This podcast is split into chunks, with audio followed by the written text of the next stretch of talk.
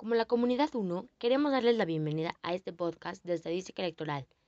Primero hablaremos sobre qué es estadística. La estadística es la rama de las matemáticas que estudia la variabilidad, así como el proceso aleatorio que genera siguiendo las leyes de la probabilidad.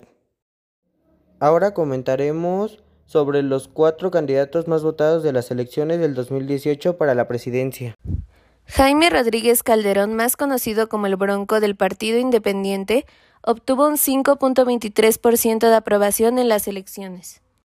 José Antonio Mit Quirubeña del partido PRI obtuvo un 16.40% de aprobación. Ricardo Naya Cortés del partido PAN obtuvo un 22.27% de aprobación. Y para concluir, terminamos con el candidato ganador, Andrés Manuel López Obrador, que pertenecía a los partidos políticos Movimiento de Regeneración Nacional, Partido del Trabajo y Partido Encuentro Social, y fue el más votado con 53.19%.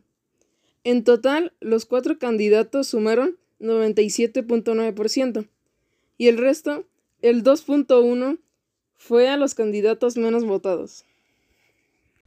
Esto sería todo. Gracias por su atención. Nos despedimos.